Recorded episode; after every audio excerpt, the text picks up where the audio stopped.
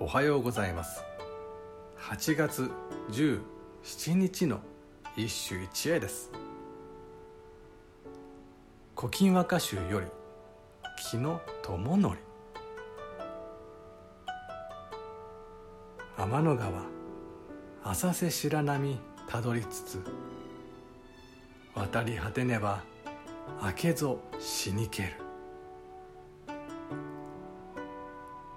天の川浅瀬白波たどりつつ渡り果てねば明けぞしにける。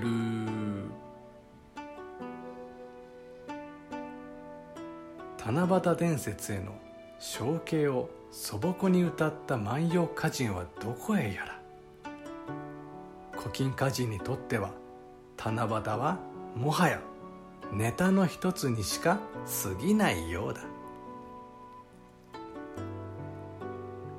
天の川の浅瀬を知らなかったので川を渡る前に夜が明けちゃったよ。年に一度の仰せの感動なんて全くない。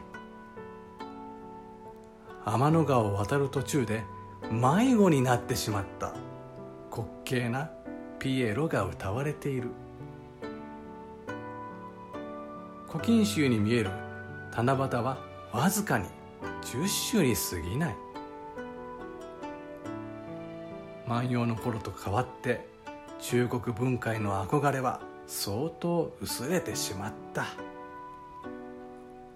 以上今日も素晴らしい歌に出会いました。